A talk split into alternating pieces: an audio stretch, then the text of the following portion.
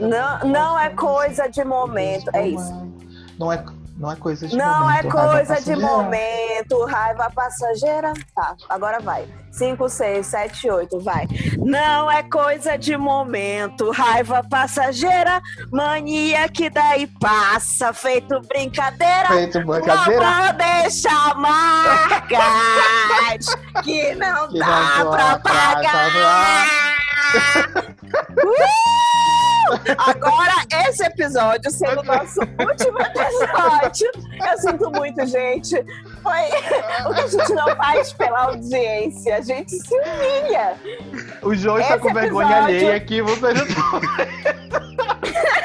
O João está vermelho, Eu não com vergonha de mim mesma. Eu Aí fiquei no final imaginando. fa... Eu no fiquei final imaginando fala, que. não gostei do filme. É a pior música do filme, ele fala. Tá. Peraí, pra antes de começar Isso é de por qualquer causa de coisa- Lisbelo Prisioneiro. Explicando. É. Lisbelo Prisioneiro, É, tá? antes, de, antes de que ninguém esteja entendendo, é que no episódio passado o João já sabe que a dica do João é Lisbela Prisioneira. Agora, se ele vai Ou não, né? indicar ou, ou não, isso é pro final do episódio. Mas, e se, Juliana, te cortei, foi mal. É, eu- eu- com essa explicação, a gente entende o porquê que eu passei esse ridículo. É porque eu tava. é, o Rodrigo, antes de começar a gravação, o Rodrigo perguntou qual era a melhor música. Entendeu? E aí eu comecei a responder e a gravação veio, entendeu? E aí a minha, a minha interpretação foi assim. Ganhou uma atenção que eu particularmente não queria. Mas Não, enfim. foi maravilhoso. Foi ma- Eu acho- Eu não consegui perceber que eu soltei umas. balbuciei umas palavras. Porque foi maravilhoso. Porque essa música, gente. Ela é não maravilhosa. tem como. Ela é maravilhosa. E nesse filme ela é maravilhosa, né? Tipo, ela é no momento certo. Mas eu quero guardar, vamos guardar, porque eu quero fazer aquele momento de tensão. O que é que o João achou de Lisbelo Prisioneiro vai ficar para o final do episódio. A gente vai deixar essa opinião pro final do episódio pra gente segurar a audiência. E porque foi o desafio, o desafio lançado pro João. E a gente vai começar então com a indicação do Rodrigo. Sem mais delongas, nós vamos começar com ele. Eu nunca me senti. Nossa, hoje foi. Hoje tá tão assim, pá, pá, que eu nem tava Nem tu, pensando. né? né? Tu, tu ainda tava tipo Eu mosca. nem... Gente, troca, a gente troca umas palavras, a gente conversa, se apresenta. Agora não, hoje a gente É já tá assim, verdade. gente, a gente Tá, tá. tudo bem, vamos trocar umas palavras. Deixa eu pensar. Rodrigo. Não, eu só Ah, queria falar Olha, pra a gente estava falando sobre preço de coisas na pandemia, né? Alterações de preços de coisas. E a gente já falou desse tópico antes também, é, aqui no podcast, sobre o aumento de compras de consolos. Não foi? A gente fez até essa piada. Não, não. Como cara, é que vocês se sentem? Fez. A gente fez Primeiro essa piada, dia, Rodrigo. Mas eu não Foi, falei do logo assim. dos consoles. Não. Não, mas é porque houve um aumento de compras de consolos de acordo com a pandemia. E eu quero saber como vocês se sentem. Foi.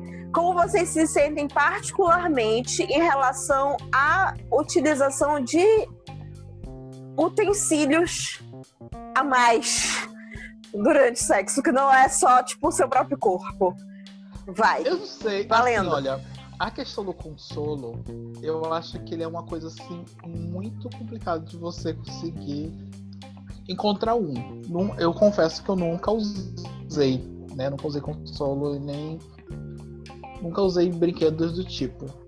Mas eu fico pensando assim, é, eu, eu sempre penso no, no- é tipo sapato. Será que a pessoa já consegue comprar e já achar o. É esse que eu quero. Entendeu? Ou ele, tipo, vai dar um calo, ou ele vai apertar muito, sabe? Eu tenho pessoa- essa a dúvida. E A pessoa eu- chega com, com a vendedora lá, Aí- né? O vendedor. Aí vai experimentando, né? Ah, esse aqui, né? Não, não, não, não, gente, pelo amor de Deus. É pra calçar. É pra calçar com meia sem meia, senhora. Né? Continua, Duda. Não, mas é. Ai, eu lembrei de um meme que é o, o, o negócio de pedir pro namorado comprar absorvente, né? Tipo, amor, compra um absorvente pra mim. Aí ele fala, tá, mas qual é o teu tamanho de buceta?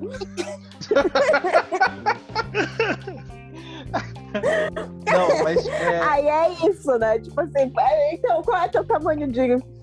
Enfim. Mas é porque eu fico pensando assim. Não, agora, tirando sacanagem, né? Eu acho que tô falando um pouco sacanagem, mas. É, eu acho que é muito mais fácil, assim, é, comprar uns olhos legais, tipo, uns, uns joguinhos, tipo, dados, sei lá, umas coisas assim. Mas, tipo, acho que o console em si e a bunda de plástico, né? Sei lá, a buceta de plástico que também tem. Tipo, acho que de todas, eu acho que o mais complicado é o consolo. Eu não sei, eu tenho essa impressão.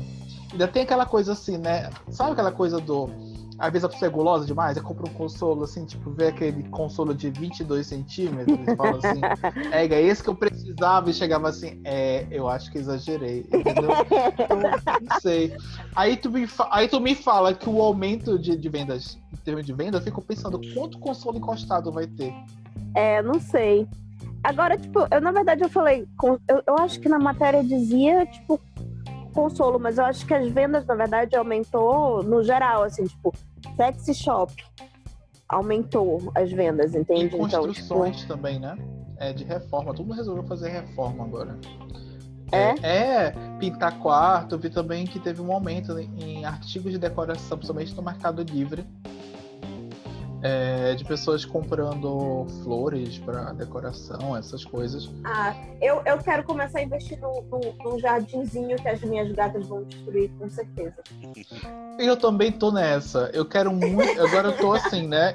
Para quem não sabe, eu estou fazendo uma segunda graduação, que é nutrição. Eu, eu ser biólogo é legal, mas tem coisas, tem limitações. Mas não foi pensando também em mercado e tal, e tem uma coisa complementar. Mas é porque teve coisas da microbiologia, sou microbiologista, né? E que a, a nutrição fala essa relação dos micro-organismos do corpo, que a gente chama de microbiota, com os alimentos. E, nossa, eu fiquei louco quando comecei é, aprofundar mais para dar aula, né? Que eu dou aula para nutrição. E aí eu decidi fazer o curso pensando nisso, mas também pensando que eu podia clinicar e isso é, podia abrir outras portas que a biologia não me dá. Tá, eu posso clinicar coisas que a biologia não permite. É, então eu não tô fazendo nutrição. Mas é lógico, né? Não, talvez as pessoas, nem todo mundo esteja ouvindo saiba, mas né, sou uma pessoa gorda, né? E eu tava tentando trabalhar a minha alimentação. Eu não tenho problema com o meu corpo. É, mentira, né? A gente sempre tem, né? Sociedade coloca umas ideias na nossa cabeça. Mas eu tô mais preocupado com a minha alimentação, é o meu foco, né? E eu fiquei pensando assim, pô, eu, se eu quero trabalhar com nutrição, eu quero começar a trabalhar com alimentação, né? Tipo, o prazer da alimentação. Então, o que eu resolvi nessas férias, dando super certo, é que eu voltei a cozinhar. Eu não tava cozinhando quase nada. Lógico, privilegiado, né? Porque podia pedir comida, podia iFood. Aqui no, no condomínio tem um restaurantezinho que a comida não é tão cara, assim, sabe? Tipo, eu consigo um almoço por 10 reais, coisas assim do tipo. Uhum. Então, eu tava basicamente nisso. Só que o problema é, é uma comida que vem com muita gordura, com muito arroz, com não sei o quê. E aí, tipo, na loucura do dia a dia, eu fui me, fui, fui me desequilibrando quanto à alimentação. Então eu pensei assim, é, como eu quero ter uma abordagem muito mais comportamental da nutrição, uma coisa mais humanizada, né, no, no sentido da palavra, eu pensei que eu tinha que descobrir meu prazer de cozinhar e é isso que eu estou fazendo. Então, é o que eu pensei. Eu gosto de comidas que não são tão elaboradas, mas que têm um sabor, né? Tipo, geralmente algumas comidas veganas são meio assim. Então, eu tô meio que pesquisando receitas, coisas assim que sejam receitas rápidas, que tenham um valor nutricional equilibradas, assim, eu dou uma pesquisada sobre isso. E, e eu tô fazendo na brincadeira. Não me exijo, não tô me privando de comer doce, essas coisas, mas eu tô, tipo, umas três, quatro semanas nessa vibe de cozinhar, de planejar. Hoje, antes de começar o episódio, eu, eu tentei pela vez fazer, usar o famoso grande bico, todo mundo falava assim, ah, acho que tem, acho que tem gosto de ração isso. Aí eu falei, não, vou tentar. Se eu não gostar, não gostei. Como é que é o nome do negócio aí? Grão de bico. Grão de bico. Ah, tá. Grão de bico. Aí eu sempre mim tinha gosto de ração esse negócio, né? Só que aí eu lembrei que grão de bico é usado pra fazer o hummus, que é, aquele, que é aquela pastazinha que vem lá no do Habibs, né? Pra quem comida árabes, minha referência é Habibs, tá, gente? É, Então no Habibs ele vinha, o João me, me julgou agora. É. e eu amo hummus. Aí fiquei assim, não. Então eu vou testar aqui. Aí o que, que eu fiz? Eu fui, preparei o grão de bico e tal. Coloquei os bons temperos e tal. Eu tenho um processador, né? Foi uma das aquisições desse, desse, desse mês. E, cara, eu curti muito como pasta, assim. Aí eu fiz um negócio lá, tipo um, um pãozinho que eu tô fazendo também. E é isso. Aí, tipo, curti, aí eu anoto, vai virar uma, vai pra Aham. rotina. Entendeu? Tu já tá no processo, no processo de que de, da, da alimentação que tu tá começando a produzir. Vai chegar Isso, no momento que tu vai produzir as coisas que tu vai. É, e tá indo. Não sei se. É, acho lógico que por estar na pandemia, né? Isso me ajuda muito. Não sei como vai ser agosto, né? Não sei se eu vou ter esse, essa disciplina de tirar um dia pra fazer pra semana, ou coisa assim do tipo, mas foi, foi me divertir. E, e é isso. E aí eu, com- tudo E isso a gente começou mudou porque. totalmente de assunto. É, o que eu queria falar era Não, que. era o assunto da, da, da jardinagem, não é? É, aí o Não, ponto eu ainda a gente já tava chegar. no- A gente começou no consolo. Não, mas aí a É, gente é aí no louco, aumento, né? Aí no Ah, é aumento louco, das, né? das, Vocês sabem. das vendas do negócio, chegou na É, jardinagem. ela Aham. falou de jardinagem, foi isso que eu queria falar. Aí que eu falei, eu tô pensando em fazer também, sabe? Tipo, Eu cebolinha, hortelã, Eu gosto de manjericão. Mas gato, o João tu tem um cachorro, o cachorro não vai subir no. no- O, Oh. o Banguela, que é meu gato, ele é capaz de subir na bandeja, derrubar e ficar deitado me olhando, assim. Tipo assim, Não. tinha um vaso aqui? Eu não sabia que tinha um vaso aqui. Era uma. Eu tenho uma amiga, a Renata, que ela tá trabalhando agora no- na pandemia com essa coisa de decoração é, e muita coisa com planta. Então, ela, ela tá fazendo umas, umas coisas que são tipo uns macramês. Não sei se vocês sabem o que é. É tipo uma coisa de corda que, que vai se trançando e aí tu pendura o vaso naquilo e aqui e aquela coisa no teto. Eu disse lindo, lindo, lindo, lindo, não posso ter. Lindo, mas as minhas gatas vão assim brincar de balanço nisso, entendeu? Vai ser um outro nível de terra em toda a casa, entendeu? Então eu falei, achei maravilhoso, queria muito, mas não Mas não posso dá. ter. Mas No eu queria site- ter minha hortinha. Ah, também. No site que eu compro, vocês falando de, de cachorro, né? Cachorro não, não faz as paradas lá. No site que eu compro as coisas do- dos cachorros aqui, tem grama pra cachorro. Tipo assim, a- a- é, tu compra a graminha, vai crescer a graminha lá, né? A plantinha da grama, e é pro cachorro comer. Então acho que o cachorro ele tem alguma coisa aí, sabe? Tipo de destruição. Mas é- ele, ele, pode, ele, ele tem uma Mas coisa ele- de. Principalmente de não vai cavar, né? Mas ele Só não que ele vai não subir. vai. subir. Exatamente. Ele não vai chegar. O, o Tobias não sobe na tua cama. Entendeu? Então ele não, não tem. tu- ele não consegue subir na tua cama. Ele não vai subir no, no- no- na, na porcaria do vaso se tu colocar lá em cima, entendeu? Aham, Se tu pregar um vaso na parede, tu não, tu não tem problema, entendeu? Se tu colocar umas coisas na janela, tu não, ninguém vai alcançar ali, entendeu? Se Agora eu os gatos. botar na janela, elas vão considerar um desafio pessoal, entendeu? Elas, elas vão lá com aquele objetivo. Elas nem iam antes, mas agora que eu coloquei um vaso, elas vão, Vão. É entendeu? assim, gente. É, só para, né, para gente não. como- eu gosto como a gente chama de momento balela, mas é negócio do curso, eu queria lembrar uma coisa que agora vai mudar de fato o assunto. Né? Eu acho que é, é engraçado porque isso é, é uma descoberta, né? Então, sim, Juliana, e tu? Né? Tipo, Eu o quê? perguntou. E sua relação Ah, tá, com os tá, brinquedos? Não, não, eu, eu, eu comecei a ter relação com os brinquedos recentemente. assim, mas não tenho com, com consolo. Eu comecei uns brinquedos para mim mesma, assim, umas coisas mais que não precisa, não depende, tipo assim, do como é, como tu falou, tipo, numeração. É. Foi uma ah, coisinha entendi, assim, entendi. mais, mais Mas que é? E eu achei legal porque eu tô, tipo, eu tô, tô me expondo aqui, né? Oi, tudo bom? É, Olá.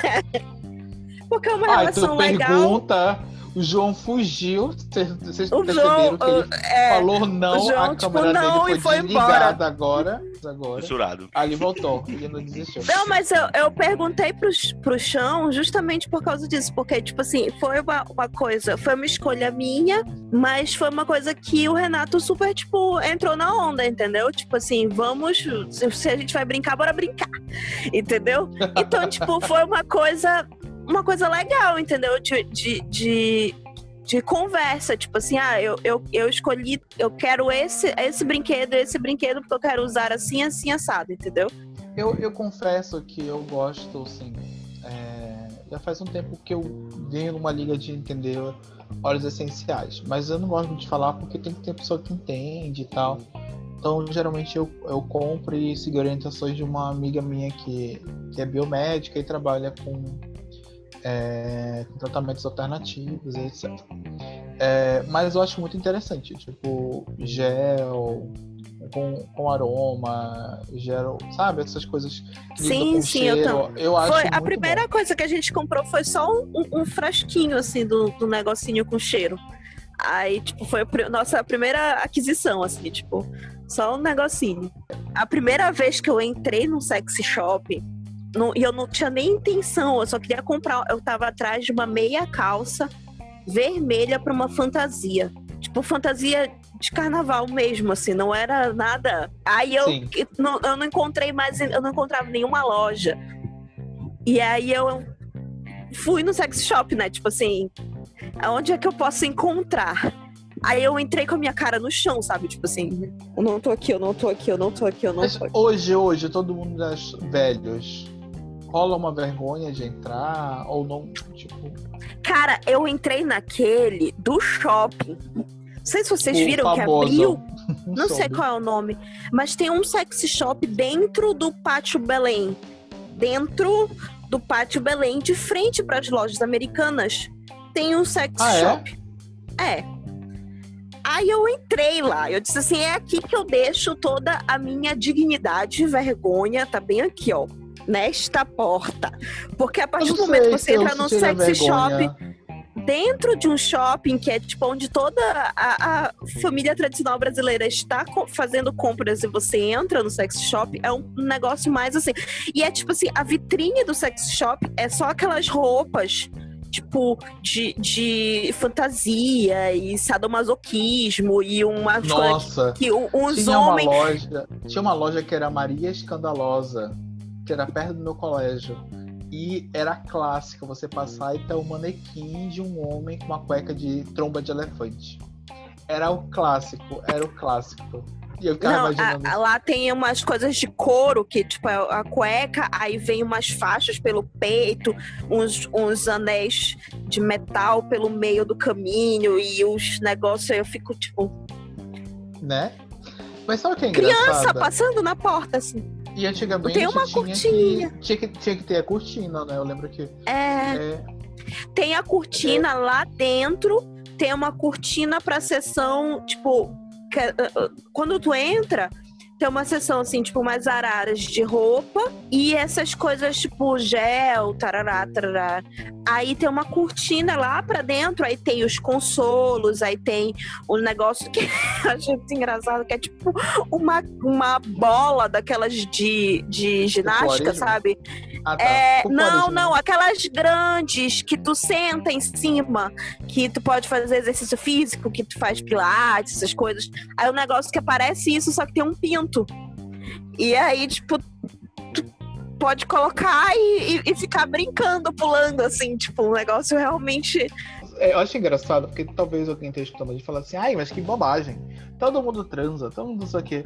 Só que tem que entender que, tipo, tá, é ba- bacana, todo mundo transa, a gente sabe que sexo é normal, que usar brinquedos é normal.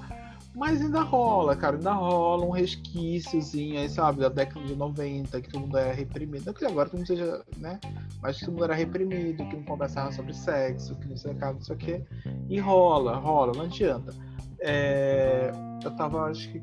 Igual, tipo, ah, eu comecei a falar assim, ah, eu não sei como é que eu ficaria, porque realmente nunca tive mais a necessidade de ir eu acho que foi, se eu fui no sex shop foi uma vez, eu fui com uma amiga minha, tipo, a gente entrou, foi na curiosidade, entrou, comprou o gelzinho, não sei o que, e pronto, foi nessa intenção. Uhum. É, aí depois que eu fiquei, falei assim depois, né? Tipo, ah, mas será que eu teria vergonha de entrar? Né? Estava falando sentir um pouco de vergonha, bastante vergonha, né? De entrar no meio do shopping. Disse eu que assim, ah, será? Acho que eu não vou. Aí quando você falou assim, no meio do shopping, eu falei assim, aí já pensei é, meus alunos passando lá e me vendo no sex shop. Ou ser atendido por um aluno. Ó, que delícia. Eu ia me enterrar. A tua tia. A tua, tu sai e tu encontra a tua tia. É... Na hora que tu tá saindo com uma sacolinha preta, porque eles vendem com a, com a sacolinha pra o pessoal não ver o que, que, tem dentro, né? E aí tu sai com uma sacolinha preta e tu bate o olho na tua tia, assim, com os teus sobrinhos, com os teus primos, todos. É, tu... é. Aí todo mundo vai falar assim, não, mas é normal, porque todo mundo transa. Mas não sei, gente, mas a gente tem trauminhas também, a gente tem vergonhas alheias aí enfim. Vai cair, e a pessoa não sabe um que minuto. tu comprou. E a pessoa não sabe o que tu tá comprando. Tu pode ter inocentemente comprado, tipo, sei lá, uma camisinha com cheiro diferente, entendeu? Aí tu comprou uma camisinha com cheiro diferente, um óleozinho, um negocinho inocente. Mas tu também pode ter comprado aquele consolo de 25 centímetros que a gente tava falando no começo, entendeu? Então, tipo, fica o mistério no ar. entendeu? Tipo, tu sai de lá e tu é julgado como se tu tivesse Coragem. Comprado é como se tivesse comprado um daqueles chicotes de, de, de, de sadomasoquismo que tem várias coisas e umas bolinhas na ponta, entendeu? Que as pessoas vão olhar e dizer se essa pessoa é estranha. E na verdade tu só comprou um negocinho.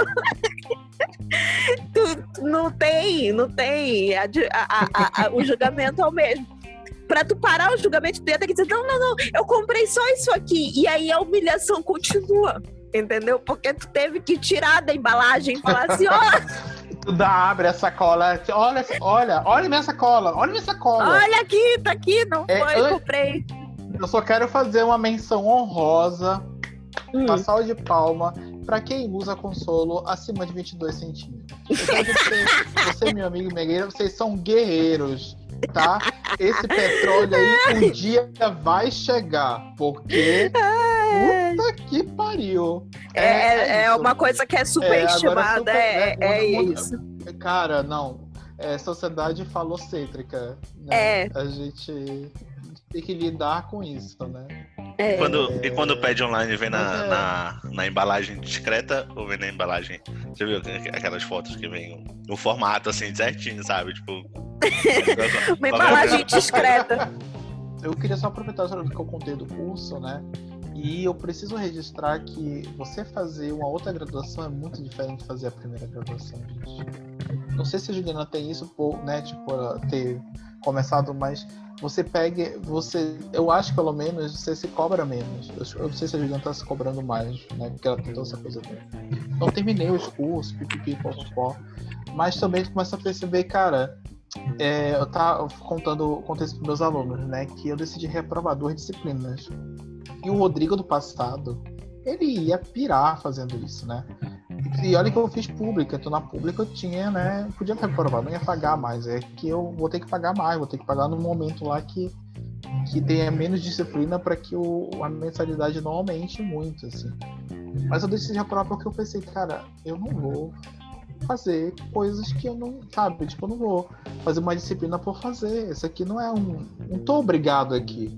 Eu não sou mais aquele adolescente que estava aqui porque achava que faculdade era a descoberta do mundo. Não é, tipo, faculdade não é. Tipo, você pode tentar mil coisas, só que você decidiu fazer aquilo. E, e eu achei muito louco isso, assim. Libertador, sabe? Essa é a palavra, assim. Aí eu fui, tipo, fazer minha rematrícula agora, tipo, aí eu tenho que todo agora pensar, né? Porque, lógico, isso tem uma consequência que é essa consequência financeira, no meu caso. Mas uhum. é, é, tão louco. E aí, isso que, eu, isso que eu meio que comentei com a Juliana, né, que quando ela começou a falar, e eu comento comigo assim. gente, por que, que a gente faz faculdade tão cedo? Por que, que a gente é obrigado a fazer as coisas tão cedo, sabe? Cara, tantos problemas na nossa cabecinha seriam menos danosos se a gente já se tiver essa cobrança de olha, passou 17 anos, 18 anos, 19 anos, a gente só tem que entrar na universidade. Não entrar, já tá pra trás e não é, cara. É, às vezes você se torna um profissional melhor porque você tá no momento certo de fazer isso, né? Uhum. Eu precisava comentar isso. Eu nem sei se eu vou terminar o curso. Eu gosto de, eu gosto de estudar as coisas que são dadas. É, eu me imagino fazendo coisas legais. É, mas é, talvez se eu estivesse fazendo a primeira vez o curso, eu não estaria curtindo tanto assim, não.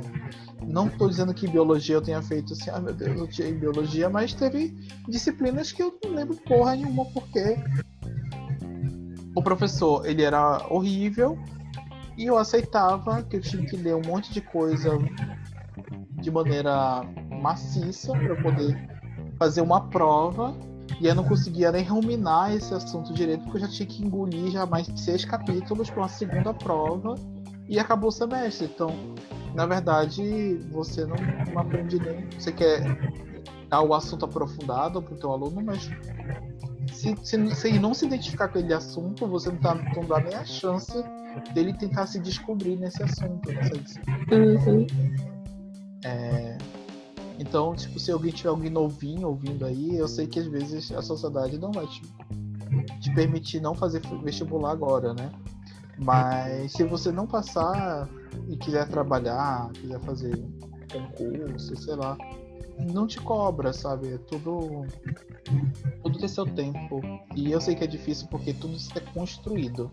Né? Tudo, é tu, tudo que a gente, gosta é, é construção, né? E pra gente tirar ah, os, os alicerces disso, ou quebrar o concreto disso, pra gente conseguir entender isso, é só você virar uma barroca que nem eu, que é né? Queria ter, como tem aquela história, eu queria ter a experiência de sei de quanto, né? E é Uhum. É, tu falou tipo, que tu sabia se eu tinha essa experiência. Eu não tenho exatamente essa experiência, essa tranquilidade que tu tens. Mas eu tenho uma, mas eu tenho uma experiência engraçada, né?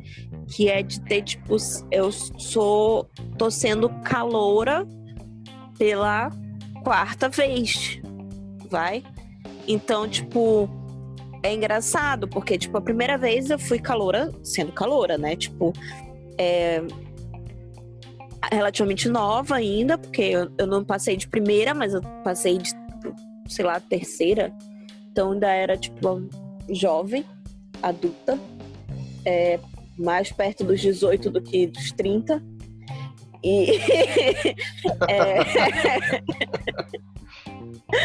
e aí era aquela coisa da empolgação e tal, universidade, uh, novo mundo. Só que era uma universidade privada, né?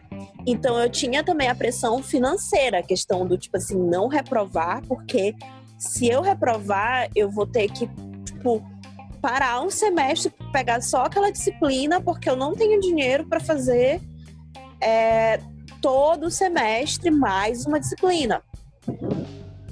Só que eu não cheguei a reprovar nenhuma vez nessa, nessa, dessa vez, né? Nessa, na, na, na universidade privada. E aí eu saí da universidade privada em Belém do Pará e fui para UNB, Universidade Pública em Brasília. Então, tipo, eu ainda tava, obviamente, super empolgada, porque, tipo assim, era um outro universo, tipo, uma outra cidade, outras pessoas, outra forma de viver, outra. Tipo, longe dos meus pais, eu tinha uma independência, eu tinha um não sei o quê. E o horário da UNB é todo cagado. Tu tem aula de manhã, de tarde, de noite, foda-se qual é teu turno. É, às vezes tem aula de manhã, não tem aula tarde, aí tem aula à noite. O João pode corroborar comigo que o horário da UNB é tipo, tu não tem horário. Tu esquece o resto da tua vida porque Entendeu? Tu vai passar o dia na universidade e vai ter dia que tu não vai para a universidade. Inclusive, a maior descoberta da minha vida foi quando eu não tive. Eu tive um semestre que eu não tinha aula segunda-feira. A maioria das pessoas, eu não sei porquê, tem um negócio de não querer ter aula na sexta-feira. Porque aí tu já começa o final de semana, né? Mas não ter, não ter aula na segunda-feira tira um peso do domingo. Sim. Vocês não estão entendendo? O domingo ele, ele, ele, ele vira outra coisa. Entendeu? Tu acorda feliz segunda-feira. Feliz. Entendeu? É uma, uma, uma, outra história. Mas enfim. Mas e a terça? Aí a Aí- terça fica. Não, porque assim, a- tu, tu pode começar a tua semana, as tuas atividades, tipo assim, fora da Ah, UNB. entendi, vai, entendi, vai, entendi. tipo, tu faz assim, tu faz o- o- uma academia, tu faz um supermercado, tu faz não sei o que, que tu já ia fazer na segunda-feira, já eram as tuas atividades. Tu vai no médico, tu vai fazer uma coisa que tu não faria no domingo, certo? Porque é domingo. Então tu já começa a tua semana, mas ela tem uma carga a menos. Aí é como tu começa assim, tu começa na primeira marcha. Aí a terça-feira tu engata a segunda, entendeu? Tu vai só Entendi, na entendi. maciota. É a melhor coisa que tem é não ter essa responsabilidade na segunda-feira. Mas enfim, então eu estava Ah. empolgada. Aí é, terminou, tipo, foi na UNB que eu entendi que eu podia fazer isso que tu falou. Tipo assim, eu posso, tipo assim, eu me matriculei, porque na UNB também é assim, tu te matricula, mas não é certeza que tu vai conseguir todas as disciplinas que tu te matriculou, entendeu? Então tu te matricula em sete disciplinas esperando conseguir cinco no semestre. E tu só vai realmente passar em três. É isso. Então, tipo, foi aí que eu aprendi a leveza Do, Do- do, do reprovar. Do reprovar. Eu posso reprovar porque, sabe, tipo, tem aqui um monte de matéria. Essa daqui tá tirando a minha sanidade mental. Eu prefiro ter sanidade mental, entendeu? Só que, mesmo assim, eu não soube calcular a- a- as coisas direito e acabei tendo que voltar para Belém e, e fazer a mobilidade pro, pra UFPA. e aí, quando. também. Quê? E que passou também. Sim. Aí eu fui a calor a terceira vez, né? Chego lá, terceira vez caloura, mas aí foi muito bom, porque tipo assim, eu era caloura com 25 anos, já tinha passado por duas universidades e do meu lado, eu olhava para um lado, eu olhava para o outro, só tinha moleque de 17 anos. E poppers. Era só gente de 17 anos. Felizes, felizes, uh, universidade! E eu já tava assim, tipo, pelo amor de Deus, me errem. Me sa... Não fiquem perto de mim. E, é, e, e tem até uma observação disso, né? É, eu faço, eu tô fazendo meu curso na, na empresa em que eu dou aula, né? Só que aí eu faço EAD, então eu só faço as disciplinas presenciais e a teórica todas são à distância, é EAD mesmo. E aí, é, primeira aula prática, né? Anatomia. E aí, né? Rodrigo fez o que? Não se tocou que estava empolgado. O que, que ele fez? A aula de prática de anatomia, ele levou o Atlas de anatomia. Cheguei lá, eu me toquei que eu não me preocupei em comprar o jaleco, o jaleco de é, aluno. E eu, sem querer, levei meu jaleco de professor. E aí, o que, que eu fiz? Tentei ficar tampando né, o meu nome. Então, quando eu entrei na sala, eu percebi, eu fiquei assistindo aula com o braço cruzado é, encostava, né, para não ver. Até aí tudo bem. E acompanhando a aula no meu Atlas. Só que quando tu vira professor, gente, você vai entendendo umas coisas do tipo, o professor vai te dar aula prática com pressuposto que você já viu a teoria. E quando ele vai dar a prática, as pessoas não sabem nem a teoria. E aí tu fica assim, responder ou não responder, né? Porque quando o professor pergunta, fica aquele silêncio né, constrangedor, eu quando estou dando aula, eu xingo o aluno, eu faço uma piada, sei lá, faço uma competiçãozinha, aí vai saindo, entendeu? Mas quando tu vê que, que o cara fez a pergunta, e, e, assim, é um laboratório cheio, vai, tipo, 20 pessoas, 30 pessoas, e ninguém te responde na primeira, segunda resposta, eu comecei a me sentir mal por ele. Porque ia, é uma aula que ia durar o sábado inteiro. Imagina o sábado inteiro você dando aula. Assim. E eu não aguentei. Aí o que eu fiz? Respondi uma. Aí depois respondi outra.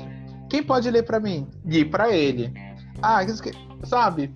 Aí foi, gente. Foi. Aí teve uma hora que ele já tava tipo, qual é o seu nome? Rodrigo. Aí eu tipo, eu falei, puta que pariu. Ai, até aqui, Rodrigo, até aqui. Era pra você ser uma pessoa despercebida, assim, assim, sabe? E tu já tá.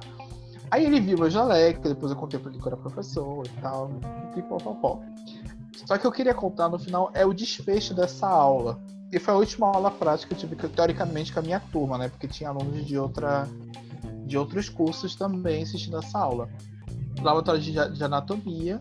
Era um laboratório que hoje não trabalham mais. Assim, apesar que ele usou lá a peça anatômica mesmo, o cadáver. Só que geralmente as peças anatômicas agora são as didáticas, né? Que são as proporcionais ao corpo e tal. É, tem uma questão aí de biossegurança. Aí o que, que acontece? Tinha gente que foi assistir aula de jaleco, gente que não levou jaleco. E o professor tinha deixado, porque ele tinha sido contratado só para aquela aula. Ele não sabia as normas. Você saberia, mas ele não, não quis impor nada porque ele não sabia como era o combinado com a gente. E aí o cara da, dos laboratórios viu essa presepada e, e avisou o coordenador. E o coordenador avisou para ele assim: olha, professor, aluno que não está com os EPIs completos, que né, o jaleco, sapato fechado, essas coisas, você não pode assistir às aulas. Então o que, que acontece? Ele estava indo em mesa em mesa, explicando as peças anatômicas, eu falei assim, eu pensei assim, eu vou rapidinho no banheiro, quando eu voltar, ele já deve estar chegando para a minha mesa, aí eu pego a explicação dele. E eu saí. Quando eu voltei, tava-se uma confusão generalizada. Porque é um absurdo eu mandar eu sair daqui, não avisaram isso, é, é, não avisaram que tinha que vir com, com jaleco, com sapato fechado, ninguém avisou isso. Nossa, e o professor extremamente coagido, né? Porque primeiro ele não era da instituição, ele era contratado para isso. E segundo, né? Tipo, alunos agressivos, né? Tem que, tem que saber lidar. Aí eu demorei para entender, depois eu fui entender. Detalhe, né, gente? Vamos, né, você é aluno, coloca a mão na cabeça de reclamar alguma coisa. No grupo dos alunos, colocaram. Gente, a imagem. Amanhã tem aula prática. O que, que você tem que levar? Seu jaleco, sapato fechado, tarará, tarará. Eles avisaram. Aí eu pensei, ai, vou ficar calado. Mas sabe quando tu vê alunice, aí o professor começou a falar, uhum. alunice, né? Aí eu levantei a mão. ai, ai. Aí você vai me dizer se eles gostam. Aí eu levantei a mão no meio da confusão e todo mundo olhou pra mim, assim, sabe? Tipo, quem tá levantando a mão? Tipo, quem que Aí eu virei e falei assim: primeiro, vocês estão no segundo semestre. No primeiro semestre viram biossegurança. Então já era vocês saberem de qual é salteado. Se você não sabia disso, é melhor refazer a disciplina. E dois, ontem no grupo, se vocês olharem, tá aqui no meu celular, tem a cartilha falando sobre a aula prática. Então, se você vem para aula prática e não sabe nem o que vai ser feito, não deveria nem estar tá aqui. Desliguei meu celular e virei pro lado. Gente, eles devem me odiar. Pra sempre, pra, pra sempre. sempre. Pra sempre. Pra nunca, sempre. Tu, nunca tu vai ser amigo dessas pessoas, mas eu quebrei adorei. o código. Eu quebrei o código dos alunos. Mas é a questão, gente, é, provavelmente se eu fosse aluno, eu não ia perceber isso. Eu teria com, na confusão também, ou provavelmente Apesar que a Bianca, a minha amiga, viu o podcast falou que eu não era assim, mas eu provavelmente estaria calado para não me envolver na confusão, né? Mas é, é foda, porque, gente, vamos lembrar que o professor ele é um ser humano e acho que só consegue perceber isso quando a gente vira. Quando a gente é aluno, ó, a gente acha que o professor é um, uma pessoa aí que não. Enfim. Era isso o recado, tá, gente? Nutrição, não me odeia, tá? Da foto, da foto, quatro, da foto quatro semestres, tá? Me adiciona de volta no grupo. no gu- Me adiciona de... Oxi, Ai, gente, vamos para as indicações. chega de balela. Ai, a gente começar. falou que, falou que não tinha balela antes e agora a gente passou duas horas falando balela. Como sempre, né? Né? Sem citar as indicações. Vamos lá, Rodrigo. Vamos nessa esperança de que não vai ficar um- uma duas horas aqui a gente falando. Meninas, então é o seguinte. A minha sugestão de hoje vai ser um documentário da Netflix que o nome em inglês seria The Mask You Living, que em português seria A Máscara que Você Vive, que eu acredito que essa seja a tradução que esteja lá. Mas se você não encontrar assim, você joga The Mask That You Living, que é em inglês A Máscara que Você Vive, que é um documentário da direção da Jennifer Nilsson, que fala sobre masculinidade, né? É, é um documentário, gente, ele é maravilhoso. Ele é assim, eu não sei explicar para vocês, porque ele consegue ser didático. Eu acho que isso que falta, sabe? É, faltava para mim, né? Se você já, já assistiram alguma coisa, até depois deixa os comentários lá no nosso Instagram, o arroba se me deu licença. Agora está com uma página no Facebook também. Comenta, comenta lá se você tem sugestões de coisa desse tema, mas eu nunca tinha pegado um documentário tão bacana sobre masculinidade do jeito que ele aborda. Então, o que é que ele faz? Ele vai destrinchar o que é que é ser homem na sociedade. Mas ele, ele discute desde a formação do homem quanto criança e o desenvolvimento dele na fase escolar, né? Até essa fase que é a fase que te tem da formação dos nossos princípios, da formação dos nossos valores e tal. Então ele discute um pouco sobre isso. Então ele trabalha, a estrutura dele é basicamente profissionais da área para argumentar o roteiro da, deles e trabalho com depoimentos. Então eles trabalham com depoimentos de vários alunos é, de escolas, pessoas que dos Estados Unidos. Ele, o principal palco é nos Estados Unidos, tá? É um, é um documentário focado para o aluno estadunidense, mas pode ser aplicado aqui no Brasil tranquilamente. Então ele tra- mostra projetos que trabalham sobre masculinidade e isso o impacto que tem na sociedade e na construção dela. Então eu queria só pontuar algumas coisas que eles deixam bem claro. Primeira coisa, ele, eu acho que eles começam o, o documentário sobre a seguinte premissa, que a nossa masculinidade é, de homens ela é formada a partir de três mentiras. E quais são essas três mentiras? A mentira que a gente vai começar é que todo homem ele tem que ter uma habilidade atlética. Então, né, é, eu, por exemplo, posso até me colocar quem não se encaixa nessa habilidade atlética já começa a se sentir excluído, né? Ah, e a habilidade atlética quer mostrar o quê? O mais forte, o mais habilidoso. Então, até nas escolas vocês podem perceber que você começa a ver grupos né, de meninos que se formam geralmente o quê? Os meninos mais fortes da escola, aqueles que as pessoas que têm medo, porque justamente é uma construção que ele vai recebendo, né? A segunda mentira é que todo homem tem que ter sucesso econômico. Então ele tem que ter dinheiro para que tudo esteja disponível para ele, que ele possa ter o carro do ano, que ele possa ser o, o profissional bem sucedido. E o último, que acho que todo mundo já deve já ter pensado, que homem ele tem que ter as a conquista sexual dele. Então a masculinidade está ligada justamente com as conquistas dele. Então quantas mulheres ele consegue pegar, quantas mulheres não sei o que, né? E assim eu estou usando o termo pegar porque é uma coisa que é muito importante para o documentário. Então você tem essas três mentiras, né? Que o homem é, é a a masculinidade ela é construída é, e tudo isso é, o menino ele vai ter ele vai crescendo dentro dessa desse, desses três desses três pilares. Se ele não se encaixa ele gera um, gera um sofrimento né? Ah eu não sou forte eu sei lá não tenho ou quando ele vira homem eu não, vou ter, não tenho sucesso econômico é, eu sou tímido não consigo me aproximar das mulheres. Então, tudo isso vai gerando frustrações, que se agrava por quê? Porque tem a premissa maior de que homem não pode manifestar emoções. Aí você pode falar assim: ah, Rodrigo, mas isso é bobagem, ninguém fala isso para um, um, cara. Tá, ninguém fala isso para um cara, pode ser. Mas é, se você for olhar os jogos, é, os jogos que a maior parte de homens é, eles mostram que a maior parte dos meninos se envolve com jogos de videogame, pode reparar, os protagonistas homens são como? São caras fortes, eles sempre estão movidos pela raiva, pela, pela, pela necessidade de descontar e lutar por algo. E o sentimento deles, tipo, de tristeza, eles são muito trabalhados é, de maneira sutil. Então, se ele tá triste, ele não chora, ele fica só, sabe, fecha o olho, abaixa a cabeça e, e continua a história. Então, se você for perceber, isso também acontece nos filmes. Você também vai perceber isso na mídia, em novelas, coisas assim do tipo.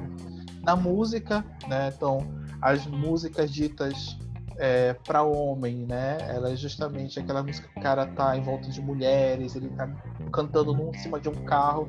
Então tudo isso, essas três mentiras, não é que alguém veio e às vezes é, o, é porque o pai, muitas vezes é o pai que fala, né? Mas também você tem uma sociedade que vai te dizendo isso, que de maneira através de signos vai te dizendo que você tem que se comportar assim. E o problema é, se você não se você não consegue se encaixar nisso, você, você vai ter frustrações, você vai ter é, tristezas, né? Só que você não pode manifestar.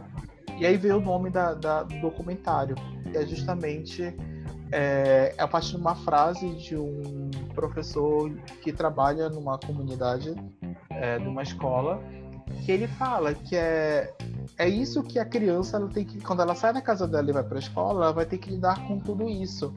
E ela não pode manifestar as emoções dela então ela tem que colocar uma máscara.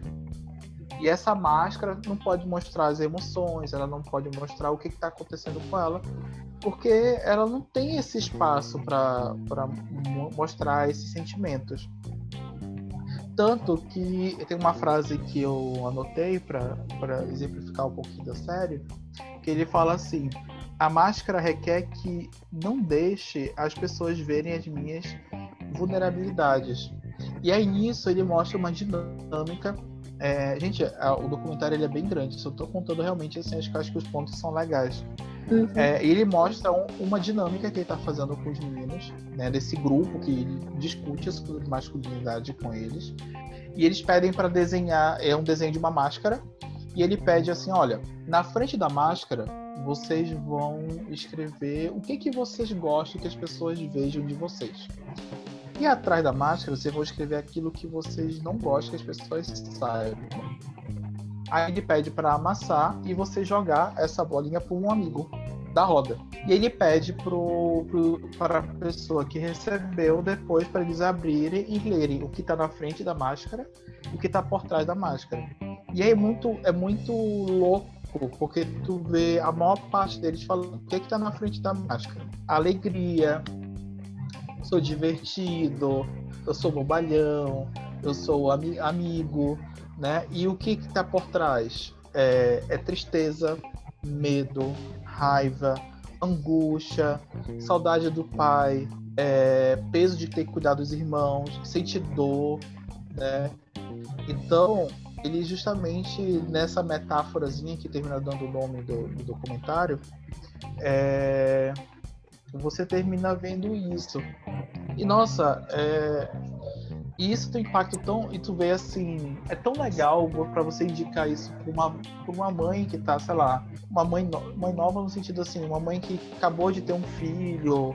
É, pode, gente, e assim, é, é bom tanto para homens e mulheres assistirem, porque ele destrincha de uma maneira tão tão bacana, sabe? Porque a gente vive, né? Eu, no comentário ele mostra, a gente vive numa cultura da hipermasculinidade e da hiperfeminidade. Não pode. Agora a gente consegue. Acho que talvez nas nossas bolhas, eu acho que bolha eu, João e Juliana, a gente já escuta um pouquinho mais sobre uma variação, né? é, entre, não, que nem todo mundo é hiper masculino, todo mundo é hiper feminino, né? Que é, é para ficar claro, é mais ou menos o que a gente via na mídia, né? Brinquedos das meninas, meninas em casa, é, cuidando das coisas. Até esse, o que é esse feminino é, a gente pode discutir, né? Mas é mais ou menos isso. E, e o masculino é o homem fazendo roda, gritando lá pro Max Steel dele matar o outro Max Steel, sabe? Então, são coisas assim extremamente opostas. E pior que tem uma propaganda que é isso. Ele mostra, gente. É muito louco. Então é sempre muito isso. Então o, o, homem ele não tinha, ele não tem essa oportunidade de saber que tem variações. Ele sempre está no extremo disso. Ele sempre está com raiva. Ele não pode ficar triste porque a, as emoções elas são tratadas como fraqueza, né? E a gente tem isso, né? Às vezes a gente fala dos personagens que a gente gosta, ai, mas ele é tão bonito, ele é tão sedutor, ele é tão frio, ele resolve as coisas de maneira tão. Né? A gente nunca se vê, e eu, pelo menos, eu, se você parar pra pensar, eu, pelo menos, elogiando um personagem que seja é, deprimido, que ele seja triste, mesmo que não tem, se a gente for parar pra pensar assim, pode até ter agora, tipo, coisas. Mas se for perceber grande mídia, o que a maior parte das pessoas são expostas, você não encontra isso com facilidade, né? É, então ele vai destrechando, ele fala sobre a questão da relação do homem, como isso afeta a relação do homem. É isso também, essa masculinidade é, construída, ela vai afetar a, a relação dele com as mulheres. E aí vem toda essa questão, né, que acho que a Juliana é bem melhor do que falando que eu. Tô tentando pegar nesse ponto, né, porque acho que é, é mais é, ela. Mas como a direção ela é feminina, né? Então ela dá uma visão super bacana no sentido do é, dessa questão da objetificação da mulher, que aí você tem justamente um dos, uma das teorias que eles mostram por que, que isso acontece, né? Então, tipo, o homem ele não pode mostrar emoção, ele não troca sentimentos, então ele não, ele, ele, não conversa sobre quase nada, inclusive sobre sexo. Então ele não conversa com os amigos, ele conversa com a família, e aí você vê né, para quem tentou já baixar um filme, alguma coisa na vida, você vê aquelas propagandas das mulheres se masturbando, com os peitos para fora, então eles falam justamente sobre essa questão da exposição à pornografia. É, só que a questão da pornografia ela é justamente toda baseada naquelas três mentiras que nós conversamos com o homem, né? Então lembra que ele tem que ser forte, ele tem que ser bem sucedido, ele tem que ter conquistas é, é, sexuais. Então a força é uma coisa que é muito característica dessa masculinidade, né? Tanto que você começa, eles começam o documentário comentando sobre se você chegar com uma criança e falar assim, um grupo de meninos do, do jardim, fala assim, quem é a mulherzinha do grupo? Ah, ele, ele. No sentido de que ele é o mais fraco, ele é o mais. Ele é o. Ele é o, o que tem menos valor para eles nesse sentido. Então, nas escolas, você vai ter, por exemplo, quem que sofre mais bullying dos homens? É o, o gay afeminado, né? É aquele que já desde criança manifesta é, trejeitos que não são ditos masculinos, são feminados. Então ele merece o nosso desprezo gratuito. E aí você vê isso sendo muito concretizado na pornografia. E aí você tem a pornografia, que a maior parte dela é sadomasoquista, ela é. Enfim, é, são coisas que são levantadas no, no documentário e é reforçado com a questão do isolamento. Então, como ele é um ser isolado que não manifesta sentimentos, não discute, é, ele termina criando essa ideia de posse da mulher, né? Tanto que quando, quando nas conversas de homem eles até destacam e falam assim, é, eles não perguntam assim, não, eles, geralmente eles falam como é, quem é essa? Quem é essa menina? Já quero pegar, né? Tipo, o que que você quer pegar? Você pega é um objeto. Então, a própria, se for perceber a, a linguagem que foi criada, ela reflete isso. Ah, quem é essa daí? Ah, eu já quero comer ela, né? Tipo, você, opa, comer é um objeto, é algo, né? Então tudo isso é, você vê é, enraizado em, nas ações, na, na fala, na, enfim. E só para terminar, eu acho que esse acho que dá para deu para ter uma ideia geral do que, que eles tratam. Eles conversam sobre mais outras coisas que eu acho que fica melhor vocês assistindo. Mas tem uma coisa que é, acho que é o que é o mais curioso de tudo isso.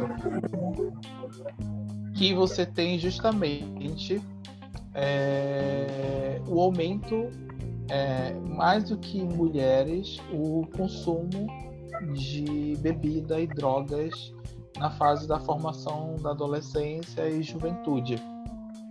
E ele fala que é justamente que é engraçado, porque é justamente que eles, os estudos mostram, porque é através da bebida que que, pode, que é que o momento que esse homem ele pode tirar a máscara.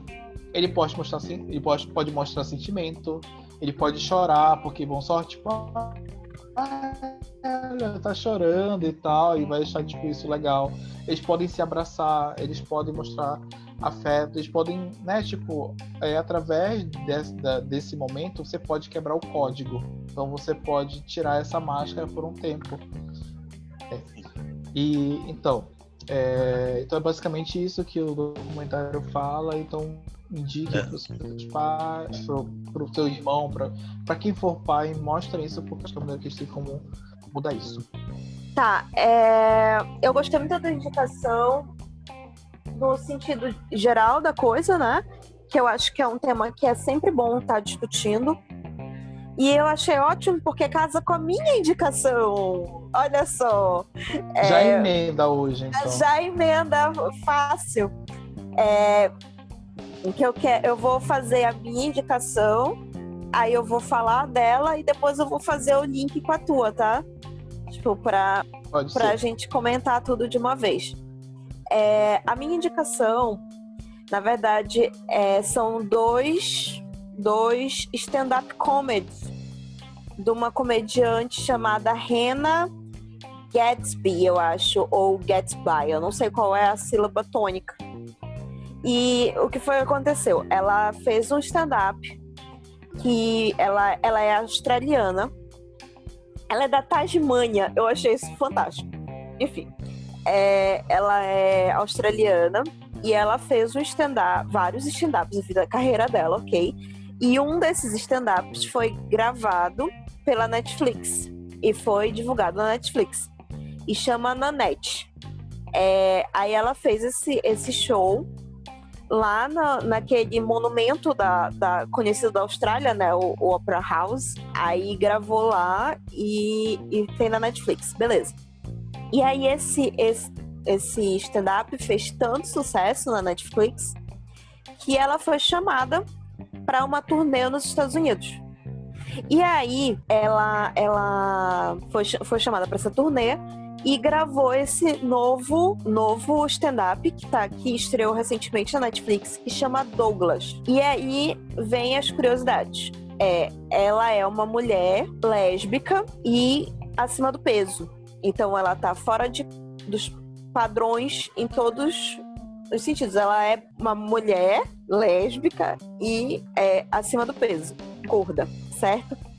Então, o primeiro documentário dela, o Nanette, é. Documentário, não falei besteira. É, o primeiro stand-up dela, o Nanette, ela, ele, ele vai muito voltado pro. Objetivo do documentário é falar um pouco da história dela. Então, ela vai fazendo, é, é, vai falando basicamente da, da homossexualidade dela, é, da, do, do fazendo contexto, contando a história dela, e como saiu do armário e tarará, tarará. Só que no final ela faz um, um, uma quebra. Ela diz assim: eu passei a minha vida inteira, enquanto comediante, fazendo humor autodes autodepreciativo. Então, eu passei a minha vida inteira contando essas piadas e me e me humilhando, porque quando você faz uma coisa que é para falar, é para falar, tipo, quando você tá no padrão, você é o homem hétero branco padrão. Você fala uma coisa autodepreciativa, isso é, pode ser considerado humildade, você tá sendo humilde. Mas quando você já é marginalizado de todas as formas, você não está sendo humilde, você está sendo humilhado, entendeu? Você está se humilhando para fazer os outros rirem e os outros rindo, você tem voz. Porque, tipo assim, você, como você tá sendo autodepreciativo, você tá se botando uma voz é, é, que é aceita na sociedade, porque as pessoas estão rindo, entendeu? Então, tipo, constrói essa toda essa, essa narrativa, e aí ela quebra. Ela vira na, no final e ela fala assim: eu não vou mais fazer esse humor. E se isso significa que eu não vou mais ser comediante, que seja, eu não vou ser mais comediante. Não me não sei o que, é que eu vou ser na minha vida, mas eu não vou mais ser uma pessoa que vai fazer, se autodepreciar e muito menos eu não vou fazer pessoas com que se inspiram em mim pensar menos delas mesmas, porque tem pessoas que se identificam comigo e olham para mim e vão achar o quê? Que elas são menos? Não. Então ela, ela final assim do coisa não é comédia, não é comédia, dá vontade de chorar, de verdade eu fiquei segurando o choro real. E aí, com esse, com esse stand-up, quando eu assisti a primeira vez, já faz bastante tempo, eu pensei que eu nunca mais ia ver ela enquanto comediante, né? Porque quando ela fala essas coisas, é, é eu, ach, eu realmente achei que era tipo assim, uma assinatura de aposentadoria ou algo assim. E aí eu, começou a divulgação recente do, do desse novo stand-up, que é o Douglas. E aí é, eu pensei, eu quis muito ver, e quando eu fui ver, eu não me decepcionei de forma nenhuma. Ele é muito mais engraçado tá? É, ele dá menos vontade de chorar, mas ele vai falar, ela, ela fala do diagnóstico dela de autismo, que ela foi recentemente diagnosticada como autista. É, é muito bom, porque é, uma, é, é, tipo assim, ela, ela entra no palco, né? Literalmente, ela fala assim, é, eu, é, é, e aí é diferente porque ela já tá gravando nos Estados Unidos e não na Austrália, que é no primeiro, primeiro ela grava na Austrália, que é o lugar que ela é, e aí ela vai pro, pros Estados Unidos e vai gravar lá, né? E aí ela chega e ela fala assim, tipo, olha, não tava na minha agenda fazer sucesso nos Estados Unidos. Não, não era, assim, meu objetivo, nem, nem minha programação fazer sucesso nos Estados Unidos, mas aqui estou eu. E aí, é, ela começa zoando, assim, dizendo que agora ela é parte do problema, porque ela tá famosa, ela tem dinheiro. Ela leva no palco um, um, uma estátuazinha de um cachorro. Aí ela diz isso aqui é um cachorro feito de giz de cera eu não preciso disso, mas eu tenho, porque agora eu faço sucesso. e aí é muito bom, é muito engraçado. Esse começo é muito bom. E ela fala assim: vocês provavelmente estão aqui porque vocês viram na net. E aí todo mundo aplaude, assim, tipo, o, o, o teatro inteiro aplaude. Aí ela diz: é, é, vocês são loucos, por que, que vocês estão aqui causa da net, eu, eu, joguei todo o meu drama naquilo. Eu não tenho mais traumas para compartilhar com vocês. Aí ela vai, tipo, brincando e tal. Tipo, e aí ela diz assim: Eu não sei o que espera, o que vocês esperam de mim. Porque se vocês viram na net, eu não sei o que é que vocês estão esperando. Vocês estão esperando um outro na net? Vocês estão esperando uma coisa diferente? Então, para não. É, é, pra gente estabelecer quais são as expectativas, eu vou contar para vocês todo o show. E aí depois eu vou fazer o show, tá bom? Aí ela começa explicando que ela vai começar com piadas que são basicamente depreciando os Estados Unidos. Ela diz, então não se sintam particularmente ofendidos, eu vou começar fazendo piadas com vocês mesmo. A gente vai rir de vocês. Aí ela segue, tipo, aí eu vou falar mal disso, eu vou falar disso, daquilo, eu vou contar uma história assim, eu vou dar uma aula aqui eu vou falar do mal dos meus haters. E aí, quando eu terminar tudo isso, eu vou fazer uma revelação para vocês. Eu vou falar que eu recebi o diagnóstico de autista. Mas como eu já disse isso aqui, eu vou fazer um grande cenário no, no, no, no, no palco, vão apagar as luzes, vai colocar foco naquele banco, eu vou sentar no, no banco, eu vou fazer uma pose e eu vou dizer, eu fui diagnosticada com autismo. E aí vocês vão fingir que é uma grande surpresa. e aí ela vai dando toda, todo o, o, o, o, o como ela, é, é, é, incrível. E quando ela começa o espetáculo, ela vai rindo e aí ela vai fazendo umas mímicas pra gente lembrar que ela já tinha falado isso, sabe?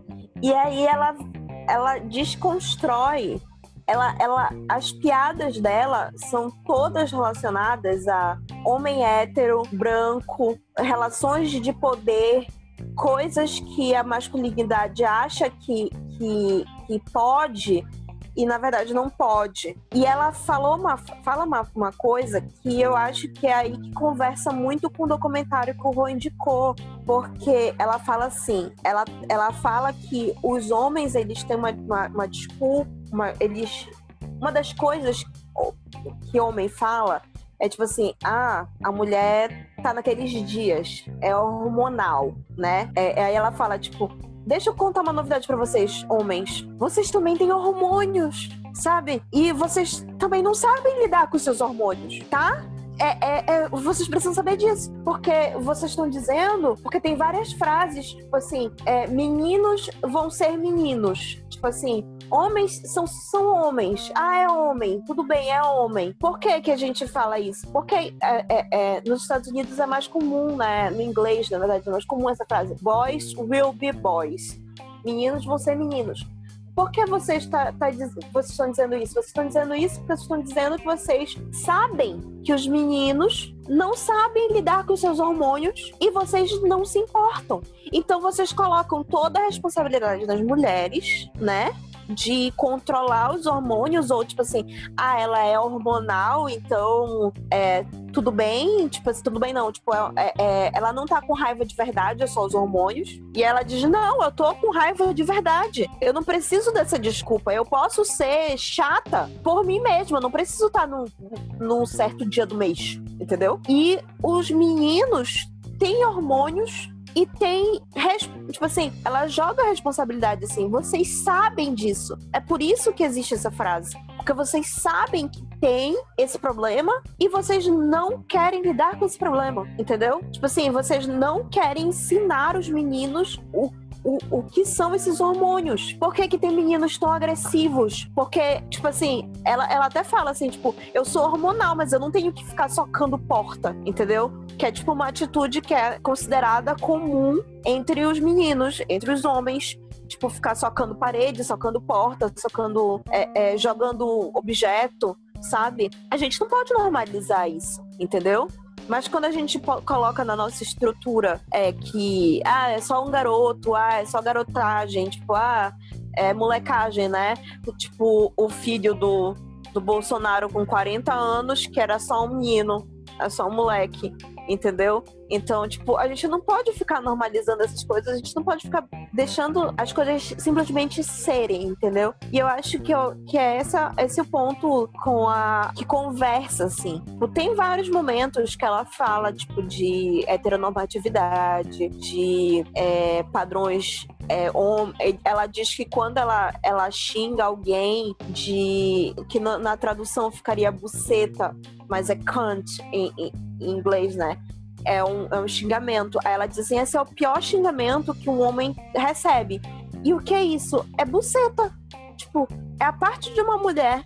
Mas quando eu xingo alguém assim, eu realmente significo isso. Mas na minha cabeça, essa palavra significa um homem branco jogador de golfe. e aí, aí ela, ela, coloca, tipo, e com, com, toda aquela roupa e aquela luvinha ridícula. Então, quando eu falo isso, na minha cabeça é essa estrutura, entendeu? Então, acho muito bom, assim, tipo, a forma com que ela é, é ressignifica as coisas, sabe? Tipo, e, e, e, ela, ela joga muito mais leve nesse Douglas é, algumas questões que são bem pesadas, bem pesadas, mas e que, que devem ser discutidas, sabe? Eu acho que é um excelente começo. Os dois, eu, eu, eu recomendo muito os dois. O Nanette, ele é mais pesado, porque ela, ela é muito direta no que ela tá falando. E, tipo assim, ela tá literalmente desabafando da vida dela, sabe? Então, tipo, ela começa a falar e, tipo, chega nos, nos, lugares, assim, que, tipo, fica... Dá vontade de chorar. Eu já disse isso, mas eu preciso dizer de novo. Porque é real. No Douglas é tudo um pouco mais leve, mas são assuntos tão tensos quanto. E eu acho que é super interessante é, ver e, e discutir e rir, sabe?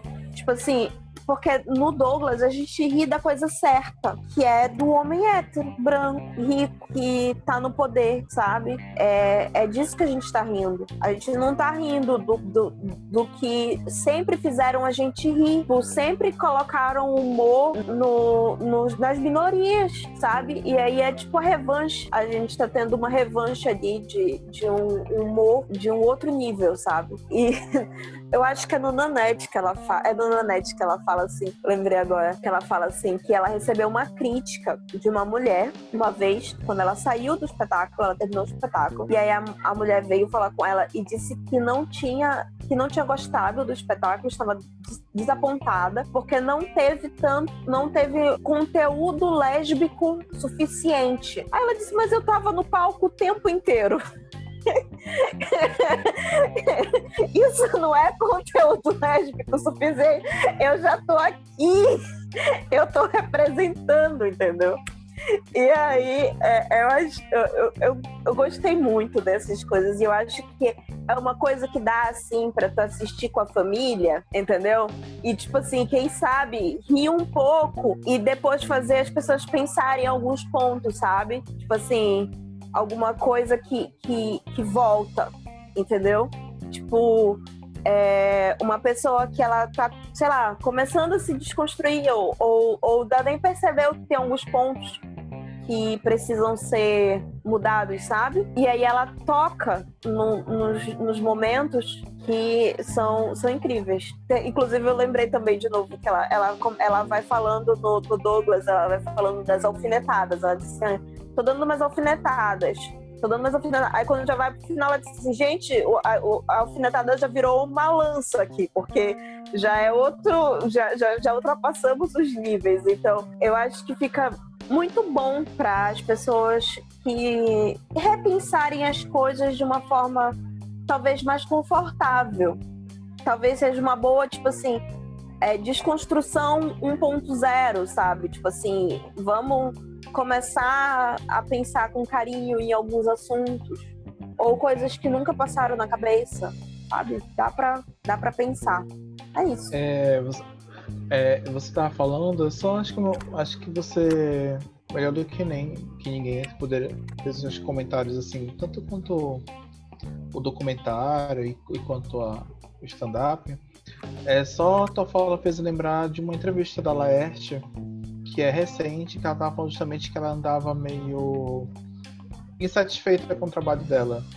Que aí ela soltou assim, não, é porque justamente esse lance do humor, quando a gente. Ela fala assim, a gente é construído para justamente é, diminuir pessoas. E na verdade o humor tem que voltar para sua origem.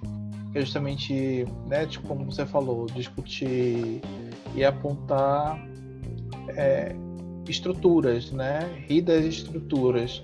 Só que quando você não quer politizar, você vai rir do quê? Né? É, foi meio isso que eu entendi quando ela falou. E é muito é muito isso. É quando a gente tira a estrutura que foi dado para o humor, né, que é racista, homofóbica, é, é misógina, é, e ele não quer falar de política, ele se perde, né? Uhum. E aí tu fica assim, o que é que eu faço com o humor agora? É, e é, ah, eu vou rir de você mesmo, mas aí você vai ser, pode ser misógino, você pode ser racista, você pode ser é, LGBTfóbico. Então é, é muito louco isso, porque tem justamente como você falou, né? Tem toda uma ligação com essa sociedade que a uhum. gente construiu. E talvez seja um ponto que eu falei muito rápido e que, e, como tive que dar pequenos detalhes. Eu fui muito do, da pessoa que defendia os jogos contra a violência, no caso, né? Eu, assim, gente, eu acho que é, o, o que eu jogava, lógico, era mais Nintendo, né? Então Nintendo é uma coisa mais, realmente mais vai, é mais infantil, mais lúdica, etc, etc, que são as coisas características da, da Nintendo. Mas é, já vi outros jogos e eu defendi essa coisa, não. Ah, gente, eu joguei minha vida toda e não fui influenciado por jogos. Só que quando a gente tem essa afirmação e, e eu via pessoas que trabalhavam com psicologia voltada para os jogos, dizendo essas coisas para mim, que o problema não são jogos, jogos não vão influenciar, a gente esquece que eles estão inseridos uma, em uma estrutura, né? E aí, é, esses jogos vão fazer a piada com a pessoa que é gorda, ele vai fazer a piada com a mulher, vai fazer a, a mulher ser hipersexualizada. Então, sim, né? E, e você pode, alguém pode estar, ah, mas eu sempre joguei, não sou violento, tá, beleza. Mas entenda que isso faz dentro de um contexto. E aí tem uma frase de um dos educadores que acho que entra muito no que ela tava falando, que você estava falando, Ju, e, e também com o comentário, acho que pra gente fechar esse link, que era. É, não venham com essa conversa de que esses jogos, essas mídias não, não vão influenciar. Porque se não fosse, se fosse, se não fosse verdade isso, você não, não tinha publicidade. O que, que é publicidade? É justamente você usar a imagem, a mídia, para te influenciar. Então, se você não é influenciado por uma propaganda, se você é influenciado por uma propaganda, você pode ser influenciado por qualquer coisa, né? Desde que você tenha a exposição maciça, etc, etc. Então, é, é muito isso, né? É... Você tem uma sociedade que é extremamente enraizada em, em problemas é... e tudo se reflete, até o humor, que é uma coisa que que é uma coisa para questionar, para né, dizer verdades, né? É, lá do bom da corte, né? Ah, é, é, a pessoa que, sabe? É, é, é tenso isso. É. É isso. É, é isso. Então, depois de todo esse essa conversa sobre masculinidade, heteronormatividade, porque novidades no, no, no, nosso programa, né? A gente nunca debateu isso, nunca falamos sobre isso. Tem que fazer, fazer o spin-off é, do programa. Eu, eu, eu, eu soltei uma fala falando mal do Bolsonaro assim, de leve, assim, só para manter o, o, roteiro mesmo. E agora a gente vai para nossa é, é, é, espetáculo da noite, ok? Nossa super atração que é o comentário do João em relação a Lisbela Prisioneiro, tá? Que é o que vai fechar a nossa temporada. Oh, estamos encerrando a temporada. Eu tenho um plot agora. twist para vocês antes do João começar a falar. E eu lembrei agora, né? Então, primeira coisa, né? Eu estava conversando com nossos, um dos nossos ouvintes, o Vinícius, e, né? Estava conversando com ele é a primeira coisa, acho que é, eu vou pontuar aqui, talvez, não sei se vai fazer o efeito, mas é, ele tinha. Ele estava conversando sobre o episódio que nós conversamos sobre a Laerte. E durante a minha fala eu falei, eu falei muito, tratei muito ela como ele, né, o cartunista. E ele veio conversar comigo que incomodou muito ele isso, né? E isso pode incomodar outras pessoas que, que são trans. Né? E até minha intenção não era essa, mas é porque quando eu fiz, gravei, eu tava muito com a, a ideia que ele mesmo falou que poderia. Ó, acabei de falar. É, que poderia tratá-la tanto no masculino como no feminino. E então minha intenção não era né, de respeitar e coisas assim, tipo, porque realmente acho que ficou isso entranhado na minha, na minha cabeça em relação a ela. Só que o nosso. Pode falar. Continua, continua, continua. Termina, termina. Eu... Só que o plot twist é o seguinte. João, antes que você começar, né? Acho que você vai dizer, né? O, o, o, o, resuminho de Bela Prisioneiro. Eu queria que você mandasse um beijo pro Vinícius, mas que você pedisse desculpas. Porque ele não é Vinícius do Guamá. Eu falei para vocês, ele era o Vinícius dos Jurunas. E a gente tá uma temporada inteira, inteira. mandando um beijo para um Vinícius que não é ele. Então, é, esse é o último episódio, a gente tem que, a gente tem que se redimir. Então, João, capricha nessa voz sedutora aí, se porque tu... ele merece. Se tu voltar nos episódios um lá, tu corrigiu uma vez e eu aceitei. Aí tu pegou e falou de novo que era do Guamá, eu aceitei. Mas eu já, já sabia que era do Juruna. Já sabia. Eu não, mas foi inverso. Foi inverso, eu acho. Não, aconteceu, aconteceu. tu, Aconteceu tu que é tudo. dislexo. Tá, então eu aceito e é isso. Agora é contigo. Te vira os últimos minutos Rapidinho, desse, dessa rapidinho. temporada. Oi. Não, é porque eu- quando tu tava fazendo a fala do, do- pedindo desculpa, né, para as pessoas que são trans e tal, é, eu lembrei de, de uma outra piada que a, que a Rihanna faz no stand-up dela, porque ela é, tipo, bem masculina, assim, tipo, no sentido de que ela tem o cabelo curtinho, ela usa um terninho, ela tá, tipo. "Ah". Aí ela disse que ela recebeu uma mensagem no Facebook dizendo que ela devia à comunidade LGBT se assumir enquanto pessoa trans. Ela disse, mas eu, eu não Não sou trans. eu sou trans. Não, obrigada. É, aí ela, aí é mais ou menos o ponto, assim, tipo, de também meio que descansa a militância, sabe? Tipo, beleza, mas eu não sou trans. Se eu fosse trans, eu me assumia trans, mas no caso, eu não sou. Então, calma, vamos todo mundo tranquilo. Enfim, Sim. chama a palavra sua, encerrando o nosso, a nossa última temporada. Eu espero que com boas notícias, dizendo que Lisbelo Prisioneiro é um filme maravilhoso e perfeito. Senão a gente vai te cortar e aí na próxima temporada não tem João. Acabou a, Sem a pressão. cota. Acabou a, a cota do homem branco. É, É. Vinícius do Jurunas. Volta os episódios aí. Eu sabia que era do Jurunas. Beleza? Um abraço, um beijo. Vamos lá, vamos lá pra polêmica da noite. Desbelo Prisioneiro. Eu tenho, pensando aqui, eu tenho três coisas pra falar. De Desbelo Prisioneiro. É perfeito, é perfeito, é perfeito. Não. Depressão, Juliana. É, calma. Com pressão! Não, para. conta, conta o plot da história, por favor, João. Vamos lá. É, o filme, ele é tipo uma, uma metalinguagem. Né? A história da Lisbela é meio que contada pelo, fi, pelo filme que ela tá assistindo ali, que é um, pelo que eu entendi, é um filme que se passa por vários dias. Você vai lá, é tipo uma novela. Você paga o ingresso no cinema pra assistir uma novela, né? Não, é, é, filme antigamente era assim, não, não, não, tinha, não tinha como rodar o filme inteiro. Aí tu tinha que ir, tipo, uma semana vai estrear e passa a primeira parte do filme. Aí na próxima semana, a segunda parte do filme. Antigamente era assim. Exato. E aí, era uma história de comédia romântica, né? Que ela já sabia todo. Era um romance, na verdade, não era nem uma comédia, era um romance. Que ela contava histórias e já sabia que, tudo que ia acontecer. É- Essa metalinguagem é da história que ela estava assistindo no cinema, contar a história do. a própria história dela, né? Que é do filme dela, né? E no final é muito legal, achei, achei esse final bem interessante. Que Genial, né? pro povo do cinema.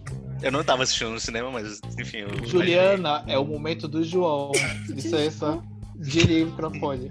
Eu vou desligar. Eu imaginei as pessoas no cinema assistindo aquela cena, achei que seria muito interessante, muito legal. A primeira coisa que eu preciso falar é que eu dormi de novo assistindo esse filme. Não sei por qual motivo, eu só dormi. Mas assisti o filme inteiro. é a história da Lisbela, que é uma garotinha que tá lá com o namoradinho dela, tudo certinho, pra eles vão, eles vão casar. E aí até que surge o Celton Mello. Esqueci o nome dele no filme. Qual é o nome dele no filme? Leléo. Leléu. Aparece o Leléu pra cagar a história, né?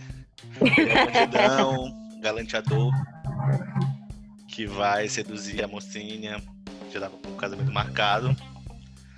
E ele é aquele, sei lá, ele passeia por cidades do interior fazendo seus shows e vendendo coisas que, enfim, vendendo mentira. Trambiqueiro, o nome É, isso que eu ia falar. nome disso. Trambiqueiro.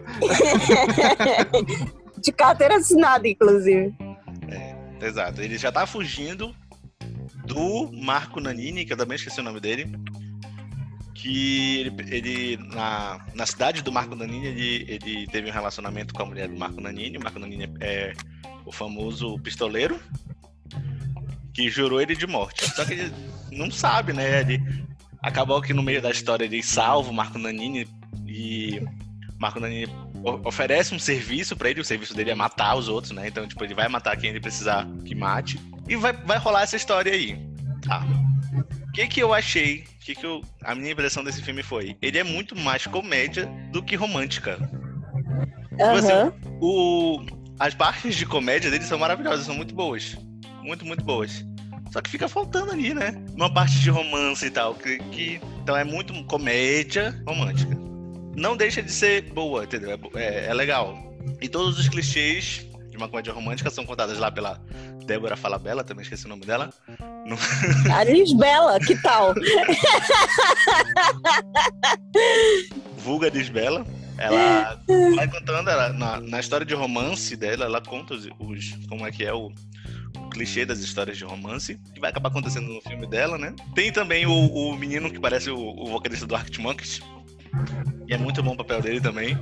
Muito, muito engraçado, que é o Tadeu Melo, que é o carinha da. Do carcereiro, né? É o carcereiro Ah, da. tá. Ah, tá, entendi, entendi. É o papel muito dele é engraçado. maravilhoso, muito engraçado. Olha, pontos altos, acho que é, o Marco Nanini, ele rouba muita cena quando ele aparece. Toda vez que ele aparece, eu fico. Começa, eu começo aí, cara. Foi muito bom. Pontos altíssimos dele. E o Leléo, eu acho que a Lisbela ficou meio. Ela aparece de vez em quando. E quando foi pra ela decidir a história, não foi ela que decidiu. Porra. Tenta não Acho- contar o final, né? É, ficou. Não, mas essa cena, essa cena do final eu acho o, o ápice de qualquer coisa, porque, tipo. ai, ah, ela muda e é perfeito. Então, esse, também, esse é o último ponto que eu tinha pra falar do filme. Ele ficou muito mais na comédia do que no romance. Então, eu acho que não, não serve muito como referência de comédia romântica. Então, Homem do Futuro continua sendo a melhor comédia romântica brasileira. Ponto final. Pode comentar, gente. Não, acabou o podcast. E é isso, pessoal. Brincadeira! Eu acho que tem uma coisa que eu queria comentar. Eu concordo com o que você falou. É, mas eu tenho uma coisa que talvez não tenha funcionado para ti. Mas eu acho que o romance ele é construído. Então ele começa justamente com o, Leléo totalmente trambiqueiro. É uma pessoa que você odeia. Eu senti um ranço daí no início do filme. É, Só que você tem justamente duas, duas personagens que para mim mostra essa questão da, da, do romance. Talvez a interpretação de né, encaixar em comédia romântica, tá? Porque tem um drama, na verdade, né? E eu acho que é justamente o personagem da Lindalva, que é a esposa do. Agora eu tá com o nome do pistoleiro, esqueci, que é o Marco Dominha. É... Mas é que é justamente isso que também eu acho que é muito foda. Que é construído dois tipos de romance. O romance real, né? O amor real, né? E o amor que é esse da Lisbela. É, que até a música do Los Hermanos fala isso, né? Que é essa coisa. É, eu acho que o que eu acho maravilhoso, né, narrativamente falando assim, e isso é a sensação que eu tive quando assisti lá com. Eu tava acho que no, com 16, 15 anos, quando assisti no cinema. Que é justamente isso, eu sinto nitidamente essa, esse sentimento da Lisbela e do, do, do Leléo sendo construído. Né? Eu percebo essa coisa da relutância dela, mas ela identificar coisas é, que ela que é é uma coisa inexplicável, que não precisa ter explicação, né? Eu nem digo que ele seduziu ela, é, é aquela coisa da paixão mesmo, aquela coisa que é arrebatadora, que é etc, etc. E tu tem do caso da Lindalva, que é justamente aquela coisa da do, daquele amor mais maduro, né? E é justamente isso que eu que te vê, né, no final. É, não dá pra falar o final, né? Porque assim, enfim. Mas é justamente é esse quando ele joga assim na tua cara. Pra mim é isso, assim, ó. Tá aqui os dois amores, eles podem existir. É, enquanto você pensa que você tá feliz, talvez outra pessoa não esteja nesse momento. Mas é isso que acontece a vida, né? E, e é isso que mexe, sabe? É isso que eu acho foda para mim, porque a história ela é toda construída. Ela, ela, ela tem um. Ela, ela, o romance ele é construído no contexto da, da comédia. Né? Então, os personagens são construídos a partir disso. Você vai conhecendo a cidade, vai conhecendo o pai, vai conhecendo. A, vai se, quando você costura tudo isso que você vê, caramba, que lindo isso, sabe? Tanto que o, o né, a cena pós-créditos, né? Todo mundo sabe comentamos, uhum. né? A cena pós-créditos pra mim, ela é isso, sabe? É, é essa coisa da, da contemplação do amor, assim, sabe? Do jeito que o narrador quis. Então, é, concordo que talvez não seja comédia romântica, mas tem romance e tem comédia. Então, não, eu não acho que os dois sejam desproporcionais. É porque eu, realmente eu acho que é, que é a partir da comédia que vão tratando o romance, né? Então é isso, assim, do meu ponto de vista. É, eu acho que. Primeiro que o, que o, o elenco, né? O elenco, não sei se todo, mas a, a, o Celton Mello, ok? E a atriz que faz a, a Lidalva. Lidalva não. Como é? É Lidalva, não é? Eu vou, vai falando aí que eu vou confirmar. Isaura. Isaura. Isaura, Isaura. Vai confirmando. Isaura. Eu vou confirmando os nomes aqui. É, ela, eles estão no Alto da Compadecida, né? Eles já foram um casal antes. No Alto, no Alto da Compadecida. Então, tipo, eu acho que é, ela mais ou menos. No... Sim. Ela, ela era quem na, na, O par romântico do, do personagem do Salto Melo. Ah, sim, é verdade. Sim, sim, sim. É... é que eu fiquei pensando na Denise Fraga agora. Não sei porquê, mas enfim.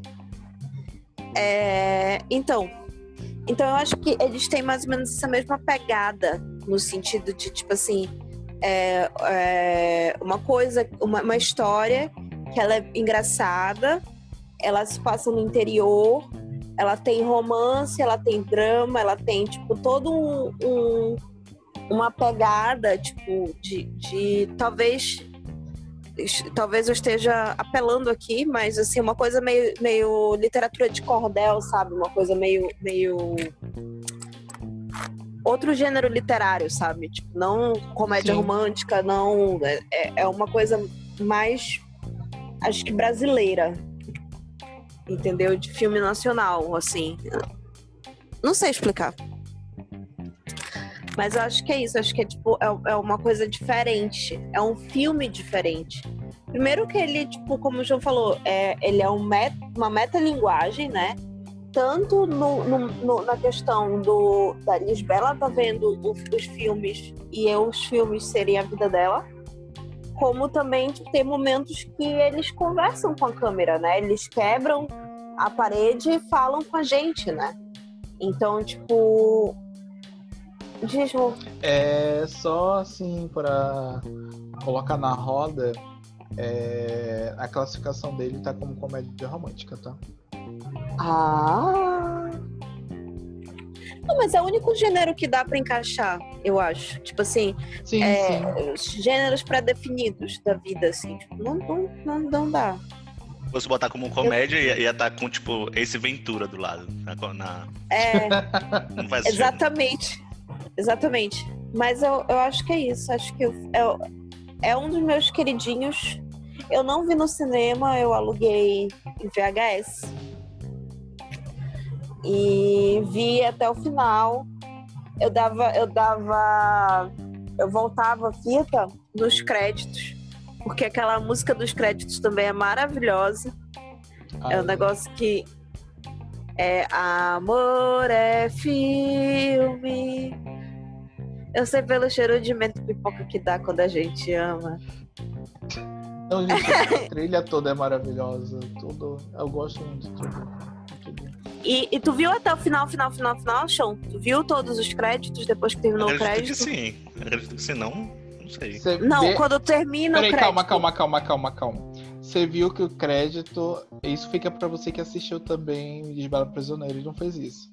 O, o crédito são pessoas assistindo o filme, né? Uhum. O final, né?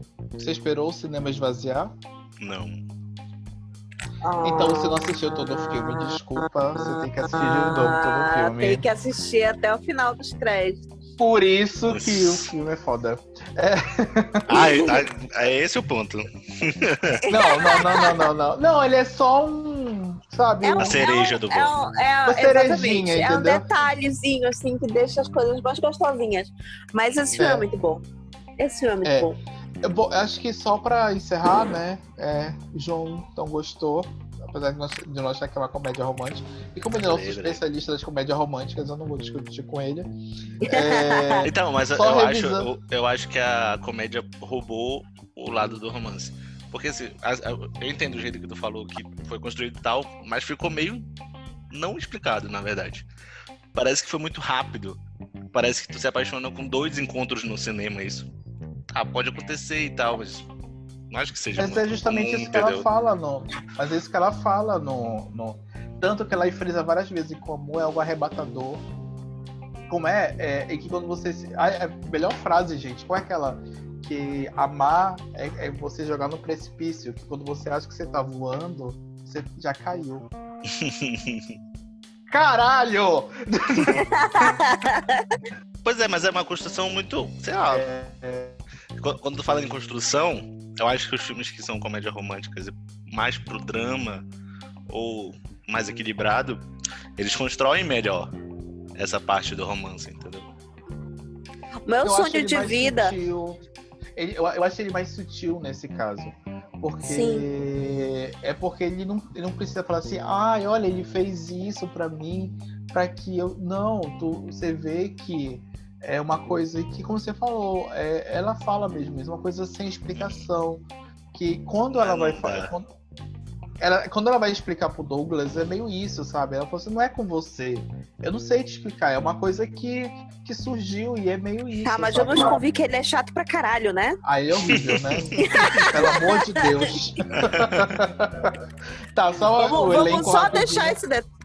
Eu acho que é só legal deixar o, o- elenco, porque né, a gente deu uma misturadas aqui. Então o Celton Mello, ele é o Leléo.